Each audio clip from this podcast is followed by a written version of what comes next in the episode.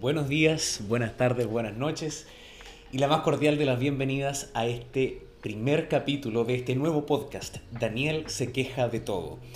Un podcast producido por Compañía Doméstica donde estaremos viendo mediante quejas, comentarios y quizás algunas reflexiones el acontecer eh, nacional de Chile, eh, cultura pop, cultura no tan pop, arte y probablemente muchas otras cosas también. Las personas que me conocen sabrán o habrán escuchado que yo soy una persona que se queja mucho. Yo me quejo bastante y también quiero hacer una reivindicación a la queja. Vivimos en una sociedad donde dicen como, ah, no, pero es que eh, tú te quejas pero no haces nada. Bueno, yo les cuento que yo en este programa, Daniel se queja de todo, que habla bastante, yo me quejo, pero también hago muchas otras cosas. Yo soy actor de profesión, le he dedicado mi vida al teatro, a las artes escénicas, también he hecho un poco de eh, cine y televisión de bastante dudosa calidad, como la televisión chilena, que también eh, tendrá espacios en este podcast, también será objeto de nuestras quejas. El punto es que no solamente lo que hago es quejarme, pero como este podcast es gratis, distribuido en Spotify y quién sabe más por dónde, por qué otros lugares irá a ser transmitido, Ustedes, si no pagan, solamente tendrán mis quejas. Si quieren acceder a las otras cosas de Daniel que no son las quejas, hay que pagar.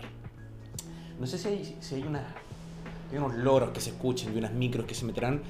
Sabrán ustedes, queridos auditores, que eh, las oficinas de compañía doméstica en Santiago Centro están muy cercanas a la embajada de Argentina, donde hay muchos, muchos de estos, de estos loros, loros argentinos supongo que son. Eh, y bueno, hay un paradero de micro bastante cerca. Eh, con este dato completamente innecesario e intrascendente, damos comienzo al primer capítulo de Daniel se queja de todo.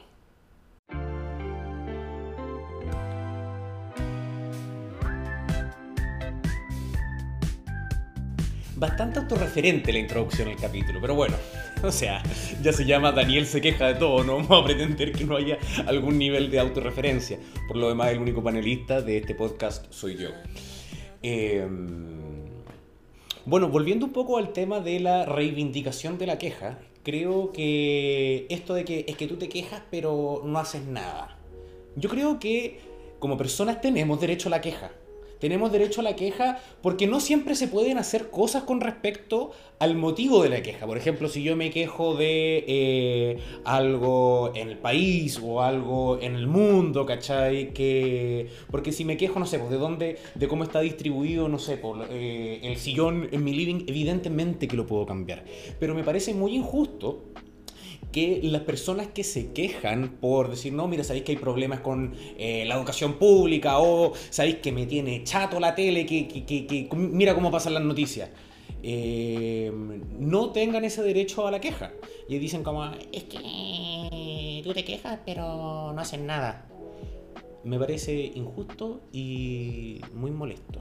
Porque además esas personas que critican a quien se está quejando, tampoco por lo general son grandes agentes de cambio, ¿cachai? No es que están metidos, no sé, pues en la junta de vecinos eh, o en una organización social ecologista salvando a la Patagonia. Son personas que le molesta que el otro se queje y es como, ah, no, entonces como yo no me quejo, tengo la altura moral.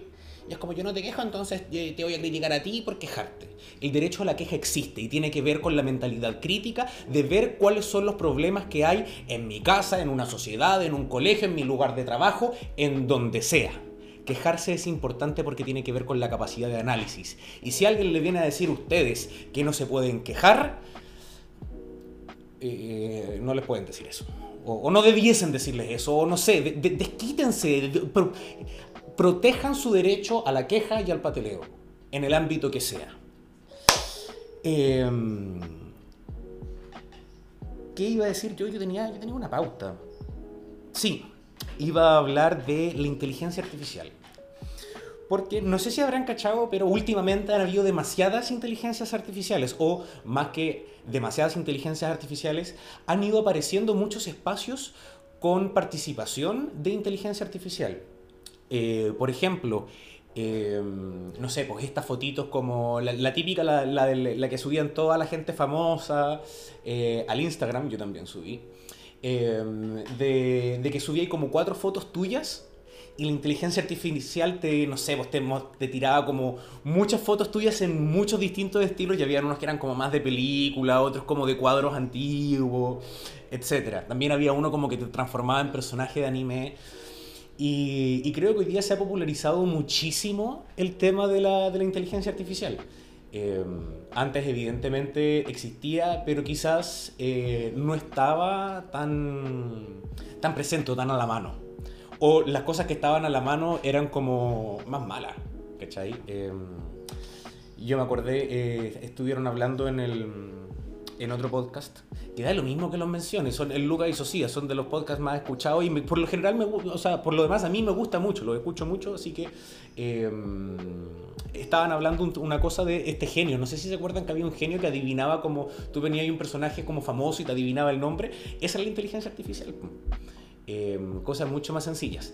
Sin ir más allá, yo para decidir el nombre de este podcast me metí a un chat que parece que está, parece que está muy de moda, en, internet y que funciona con una inteligencia, inteligencia artificial. Se llama ChatGPT. Y, nada, te sigues una cuenta y, y, yo partí hablándole en inglés y le pregunté si le molestaba que le hablara en español. Y me dice, no, estoy programado para funcionar en una montonera de idiomas. Y em, le, le, pregunté cómo onda, le, le, conté que estaba haciendo un podcast, me sentí un poco Jerry igual como contándole, eh, como mira, estoy haciendo un podcast, es el segundo podcast que estoy haciendo, estoy pensando un poco en un título.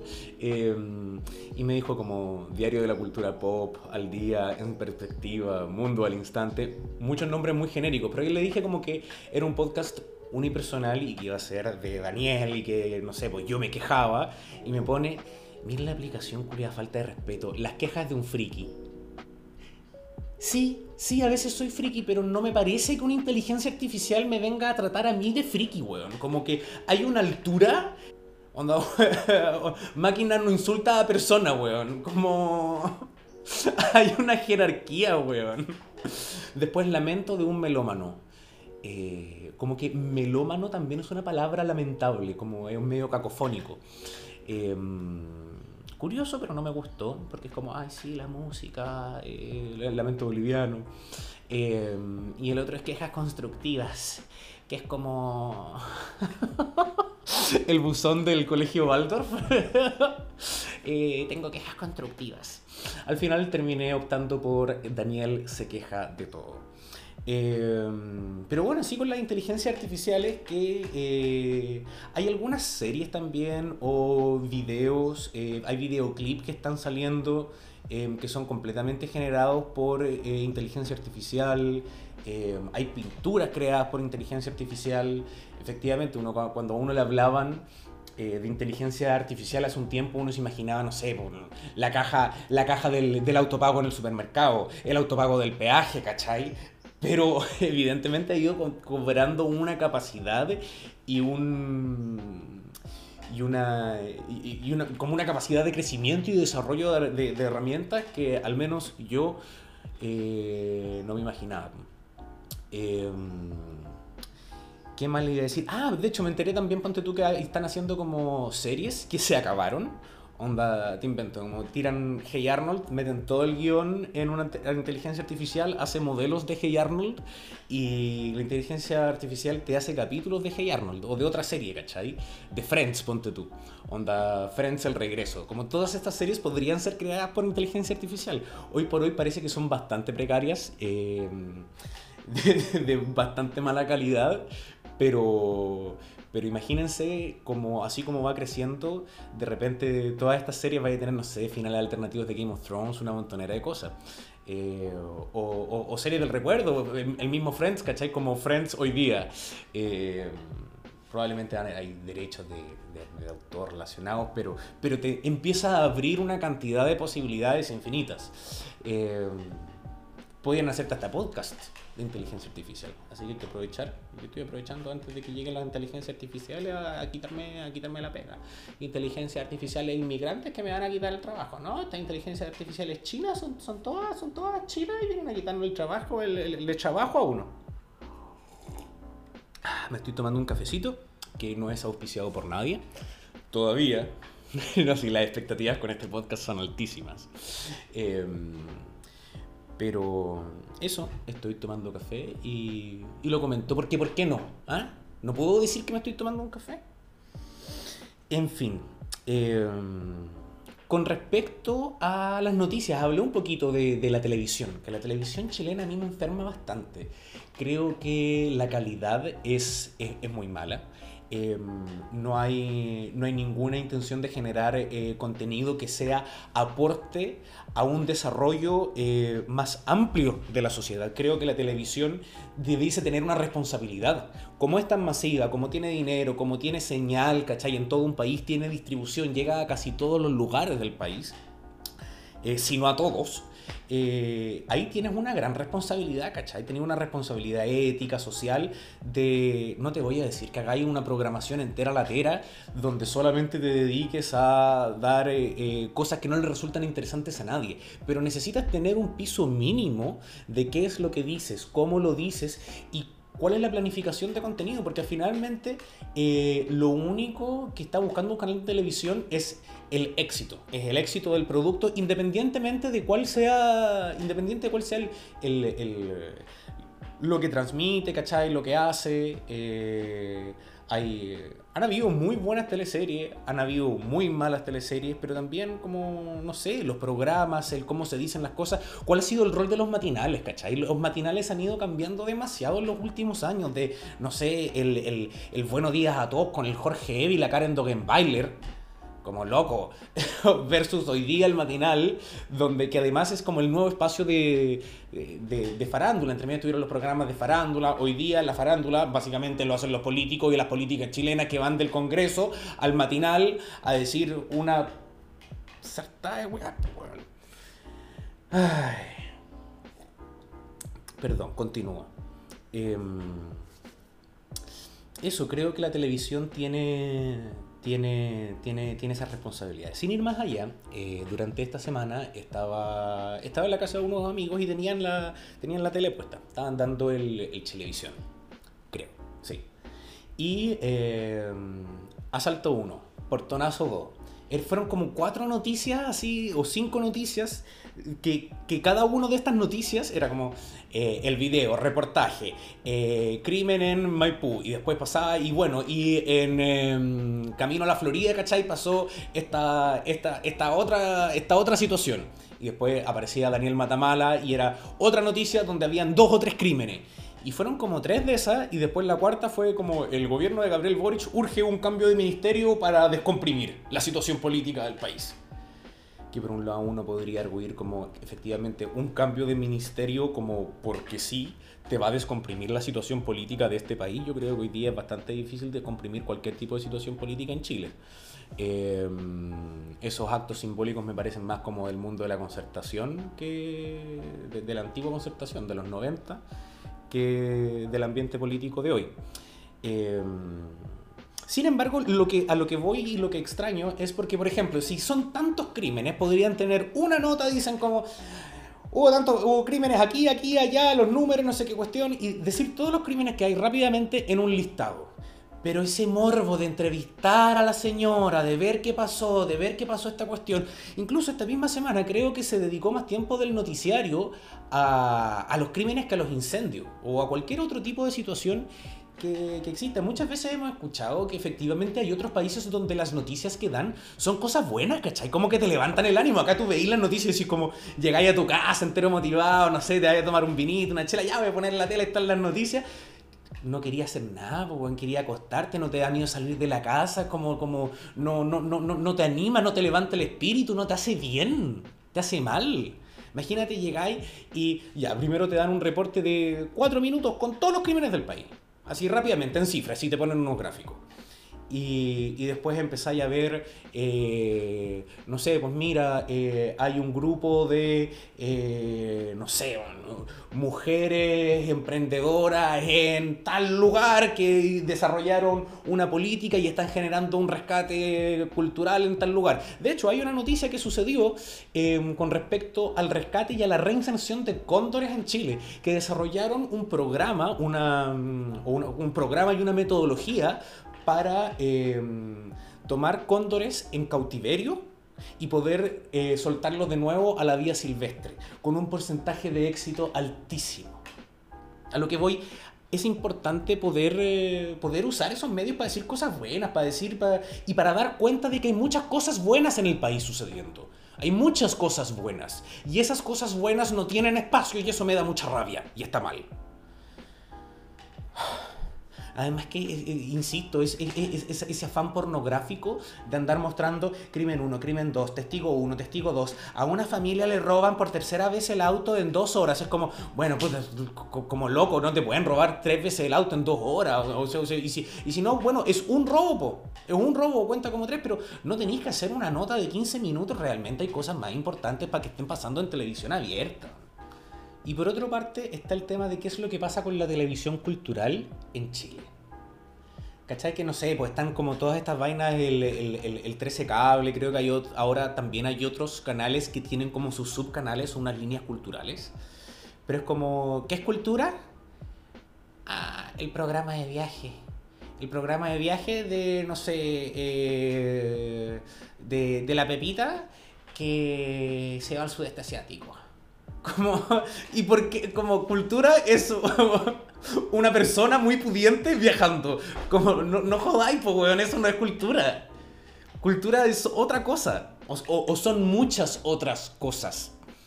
Eh, No puede ser porque finalmente termina siendo que lo más cultural que tiene la televisión chilena es, Pancho Saavedra, weón, en lugares que hablan, comiendo cazuela con la gente que por un lado, ¿cachai? Efectivamente te, te, pone, sin ser un programa que sea, que, que sea de, de, mi devoción, te pone en escena, eh, te pone en la tele eh, relatos, personas, formas de vida y, y, contenidos que no existen en otra parte y que no existen en esa parrilla habitual que está dominada por... Ah, matinal, farándula, política muy barata y fútbol, ¿cachai? Y creo que que las personas de este país se merecen mucho más que eso. Bueno, eh, habiendo terminado con esos temitas de la pauta, acaba una musiquita. Eh, la magia eso de la edición, ¿no? Como yo pongo una musiquita. Quizás esto no quede, quizás yo corte mi voz y, y acá solamente haya un espacio y ¡pum! vaya la música. En fin, eh, esta es una sección de recomendaciones y son recomendaciones bajo su propio riesgo. Em, yo voy a dar en este capítulo mis recomendaciones, pero estoy abierto a recibir recomendaciones de otras personas, de eh, eh, músicas, películas, series que les gusten o, algo en lo que participen ustedes. me hacen llegar todo por mi Instagram, me lo pueden mandar por mensaje que es arroba Daniel Actor todo junto, con minúscula. Y bueno, bajo su propio riesgo, porque si no me gusta, no voy a, si lo veo y no me gusta, voy a hablar y me voy a quejar. Si de esto se trata este podcast, de quejarse, me voy a quejar porque me mandaron recomendaciones de mierda, que no me gustaron. Y se la bancan. Porque aquí el que se queja soy yo, no son las otras personas. Si vienen, oye Daniel, ¿sabéis que no me, no me gustó el tono con que te referiste a la noticia? Yo tengo un tío que es periodista y se esfuerza. No me importa no me importa. Este es mi espacio de queja. Pero insisto, si tienen materiales, están, eh, son, están muy invitados a compartirlo, a compartirlos conmigo. Em, los voy a escuchar, los voy a ver, los voy a oír y, y, veré si son, si son dignos de menciones y si esas menciones son positivas o em, negativas. Ya vamos llegando al final del programa. Yo pensando un poco también en todo lo que ha sido la eh, inteligencia artificial que hemos comentado. Vi hace muy poco eh, un videoclip de una banda que me gusta mucho, que se llama Los Vándalos Chinos. Eh, una banda argentina, medio indie pop. A mí me gusta y sacaron un, un, un single que se llama Me estoy enamorando una canción muy bacán, pero lo más bacán de la canción es que todo el videoclip fue generado por una inteligencia artificial procedural que eh, les invito a verlo. Em, está en YouTube, así que véanlo y si la canción les gusta, escuchan algo más. De eso se trata un poco esta sección de las recomendaciones. Y también voy a hacer una, una recomendación em, tallerística, slash literaria, para, para, para, este fin de verano. Fin de verano, inicio de año, de año, de año escolar año escolar, qué patudo. Em, pero esto es un eh, taller literario presencial durante todos los lunes de marzo en la librería Escorpión Azul. Eh, eh, ellos van a estar sorteando un cupo gratuito por Instagram y quienes se inscriban van a tener un 10% de descuento comprando su libro en Escorpión Azul. O sea, es tremendo pedazo de taller con beneficios, se sortea un cupo increíble para escribir con eh, la escritora chilena Malu González. Así que esas son mis recomendaciones de esta semana. Ese fue el primer capítulo de Daniel se queja de todo. Espero este país, estoy seguro, este país me... Eh, seguirá dando razones para quejarme de muchas cosas. Espero les haya gustado, que hayan disfrutado al menos un poco con este capítulo, para que así sea el primero de muchos y no el primero y el último. Adiós, les mando un abrazo gigante.